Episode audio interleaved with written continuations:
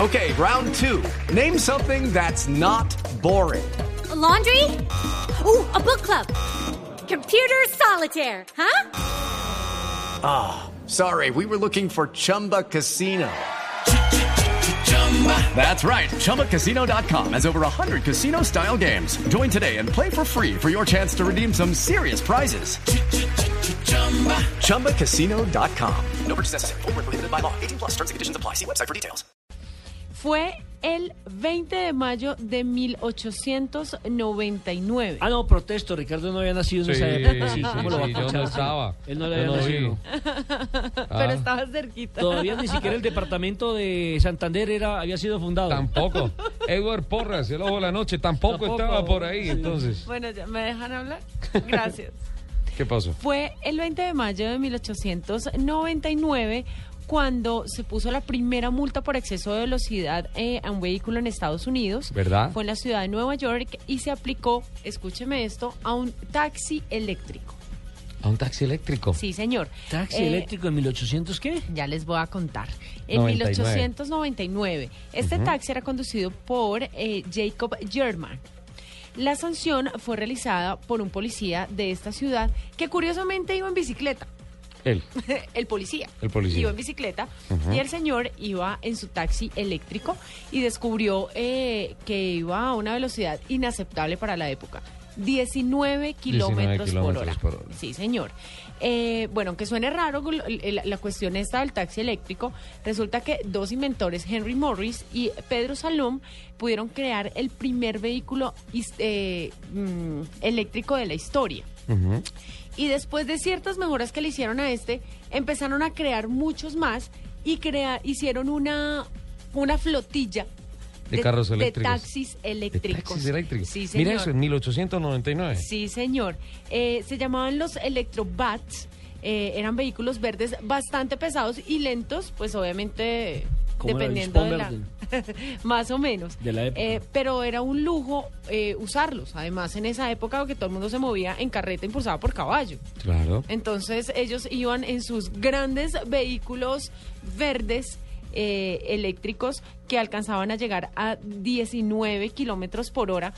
Y en, el, y en 1899 ya contaban con 60 unidades que eran los que daban el servicio a la ciudad de Nueva York. ¿Cuántos?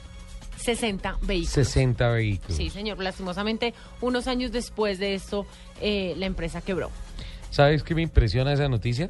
Señor. El buen estado físico-atlético del policía en bicicleta persiguiendo el carro eléctrico por A diez- exceso de velocidad claro. a 19 kilómetros. Piqué Bravo, o sea, campeón olímpico en ciclismo. Sí, total. Bueno, Sí, muy buen señor. dato. 1899, Jacob, Eh, se llamaba Jacob German. Jacob Jarman. El primero. Primer sancionado. Sí. diecinueve Pero es que la kilómetros por hora. primera en la Además, no sa- historia de la humanidad fue una mujer. Además, no sabemos Sí, si hubo sí. mordida o no, ¿no? Bueno, cuéntese No, historia. yo no creo, yo no creo. O sea, Uno nunca o- o sabe. sea, e- ese señor sirvió de inspiración para algunos conductores del servicio público en Bogotá, que pasan de los 100 millones de pesos en multas. Oh, Ah, más o menos. Nelson. Eso es un hueco fiscal gravísimo el que tiene el distrito. La gente que Pero más que hueco fiscal, a mí lo que me impresiona es cómo un señor de estos sigue al volante de un auto de estos. Bueno, también es cierto, ¿no? Es una, Llevando una la cosa es seguridad a el los costo pasajeros. financiero y otra cosa es el costo social. El tema es que la señora Berta Benz, la esposa de Carl Benz, eh, la historia es un poco larga, pero voy a tratar de resumirla. Ella no creyó en su esposo y por el contrario pensó que su esposo, pues cada vez más distraído de la casa y todo eso, estaba más bien como con por ahí con una amiguita, alguna cosa, algo Ajá. pues así, y descuidándolo de la salió, casa. y salió, pero despedida. Sí, claro. Y entonces un día le llegó a la fábrica y yo le dijo, bueno, usted que es tanto tiempo aquí es que trabajando y todo eso. Y entonces él le mostró el carricoche, que fue el primer automóvil con patente en 1894. Esto fue cinco años antes de la historia que acaba de contar doña Lupi. Entonces, Carl Benz, todo ofuscado, le dijo- le dijo a la esposa, mire, eh, a doña Berta, le dijo, mire, en lugar de molestarme y todas esas cosas, hágame un favor, ayúdeme a pensar una buena aplicación de este invento que seguramente va a cambiar la historia de la humanidad. Y la señora Berta Benz se fue para la casa, toda brava, y dijo, ah, este man, lo que yo pensaba no era, sí está trabajando, pero ese carro, ¿qué eso? ¿Para qué servirá? Y dijo, ah, ya sé, esto funciona perfecto para uno ir a visitar la mamá. sin pedirle permiso a nadie ni nada. Entonces un buen día ella por iniciativa propia se fue con los hijos, se robó el carro de la fábrica y se fue de Mannheim hasta Forsein, 60 kilómetros, eh, para visitar a la mamá.